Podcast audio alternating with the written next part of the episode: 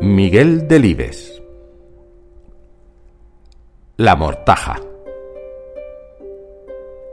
Leído e interpretado por Moisés de las Heras Fernández Blog literario Lluvia en el mar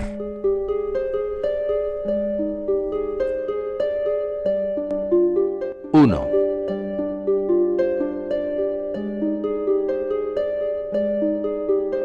El valle. En rigor no era tal valle, sino una polvorienta cuenca delimitada por unos tesos blancos e inhóspitos. El valle en rigor no daba sino dos estaciones, invierno y verano, y ambas eran extremosas, agrias, casi despiadadas. Al finalizar mayo, comenzaba a descender de los cerros de Greda un calor denso y enervante, como una lenta invasión de lava que en pocas semanas absorbía las últimas humedades del invierno. El lecho de la cuenca entonces empezaba a cuartearse por falta de agua, y el río se encogía sobre sí mismo y su caudal pasaba, en pocos días, de una opacidad lora y espesa a una verdosidad de botella, casi transparente. El trigo fustigado por el sol espigaba y maduraba, apenas granado, y a los primeros de junio la cuenca únicamente conservaba dos notas verdes, la enmarañada fronda de las riberas del río y el emparrado que sombreaba la mayor de las tres edificaciones que se levantaban próximas a la corriente. El resto de la cuenca asumía una agónica amarillez de desierto. Era el calor, y bajo él se hacía la siembra de los melonares. Se segaba el trigo y la codorniz que había llegado con los últimos fríos de la Baja Extremadura. Abandonaba los nidos y buscaba el frescor en las altas pajas de los ribazos. La cuenca parecía emanar un aliento fumoso, hecho de insignificantes partículas de greda y de polvillo de trigo. Y en invierno y verano, la casa grande, flanqueada por el emparrado, emitía un bum, bum, bum, acompasado, casi siniestro, que era como el latido de un enorme corazón.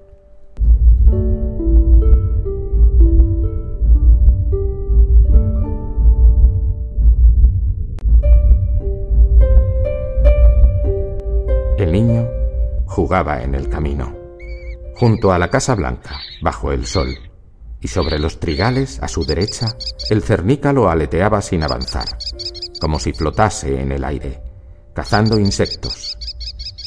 La tarde cubría la cuenca compasivamente, y el hombre que venía de la falda de los cerros, con la vieja chaqueta desmayada sobre los hombros, pasó por su lado sin mirarle. Empujó con el pie la puerta de la casa y casi a ciegas, se desnudó y se deslomó en el lecho sin abrirlo. Al momento, casi sin transición, empezó a roncar, arrítmicamente. Senderines, el niño, le siguió con los ojos hasta perderle en el oscuro agujero de la puerta. Al cabo reanudó sus juegos. Hubo un tiempo en que al niño le descorazonaba que sus amigos dijeran de su padre que tenía nombre de mujer. Le humillaba que dijeran eso de su padre, tan fornido y poderoso.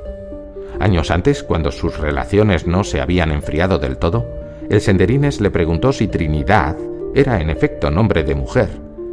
Su padre había respondido, Las cosas son según las tomes. Trinidad son tres dioses y no tres diosas. ¿Comprendes? De todos modos, mis amigos me llaman Trino, para evitar confusiones. Senderines, el niño, se lo dijo así a Canor. Andaban entonces reparando la carretera y solían sentarse al caer la tarde sobre los bidones de alquitrán amontonados en las cunetas. Más tarde Canor abandonó la central y se marchó a vivir al pueblo a casa de unos parientes. Solo venía por la central durante las navidades. Canor en aquella ocasión se las mantuvo tiesas e insistió que Trinidad era nombre de mujer, como todos los nombres que terminaban en Daz y que no conocía un solo nombre que terminara en Daz y fuera nombre de hombre. No transigió, sin embargo. Bueno, dijo apurando sus razones, no hay mujer que pese más de cien kilos, me parece a mí. Mi padre pesa más de cien kilos.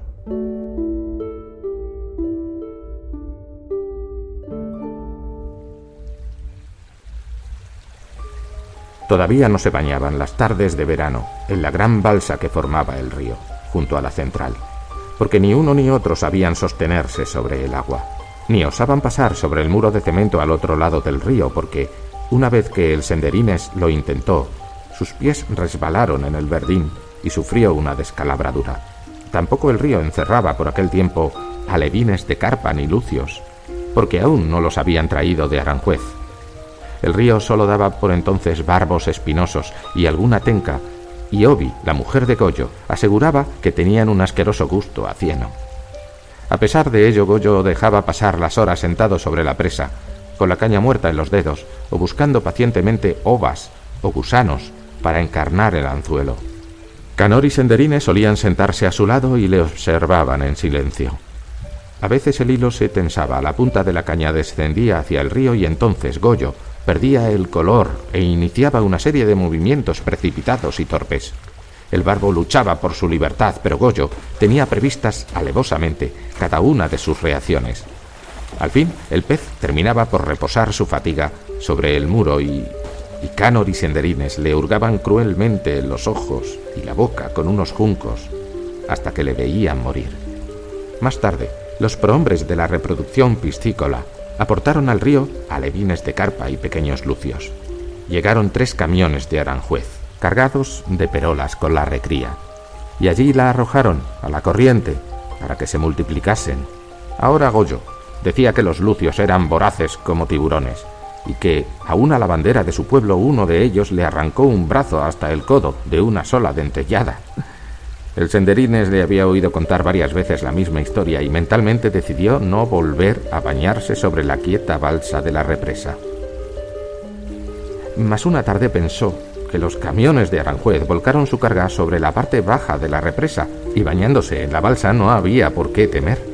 Se lo dijo así a Goyo y Goyo abrió mucho los ojos y la boca, como los peces en la agonía, para explicarle que los lucios durante la noche daban brincos como títeres y podían salvar alturas de hasta más de siete metros.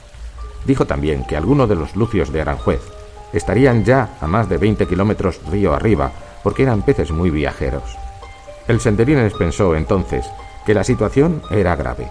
Esa noche soñó que se despertaba y, al asomarse a la ventana sobre el río, divisó un ejército de lucios que saltaban la presa contracorriente.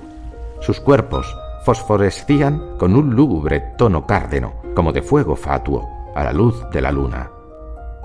Le dominó un oscuro temor. No le dijo nada a su padre, sin embargo. A Trinidad le irritaba que mostrase miedo hacia ninguna cosa.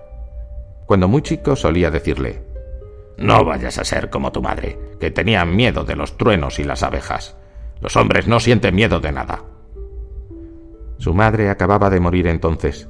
El Senderines tenía una idea confusa de este accidente.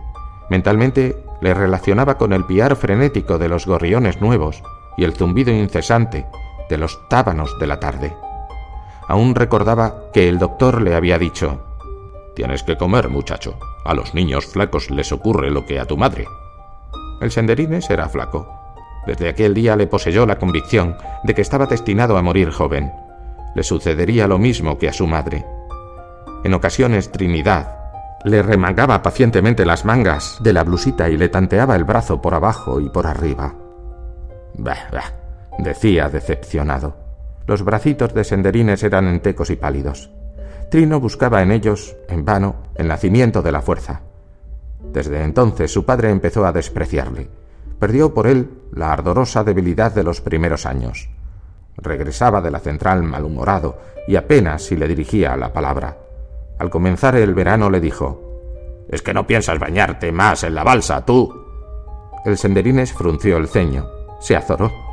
Baja mucha porquería de la fábrica, padre, dijo. Trino sonrió. Antes que sonrisa era la suya una mueca displicente. Los lucios se comen a los niños crudos, ¿no es eso? El senderines humilló los ojos. Cada vez que su padre se dirigía a él y le miraba de frente, le agarraba la sensación de que estaba descubriendo hasta sus pensamientos más recónditos.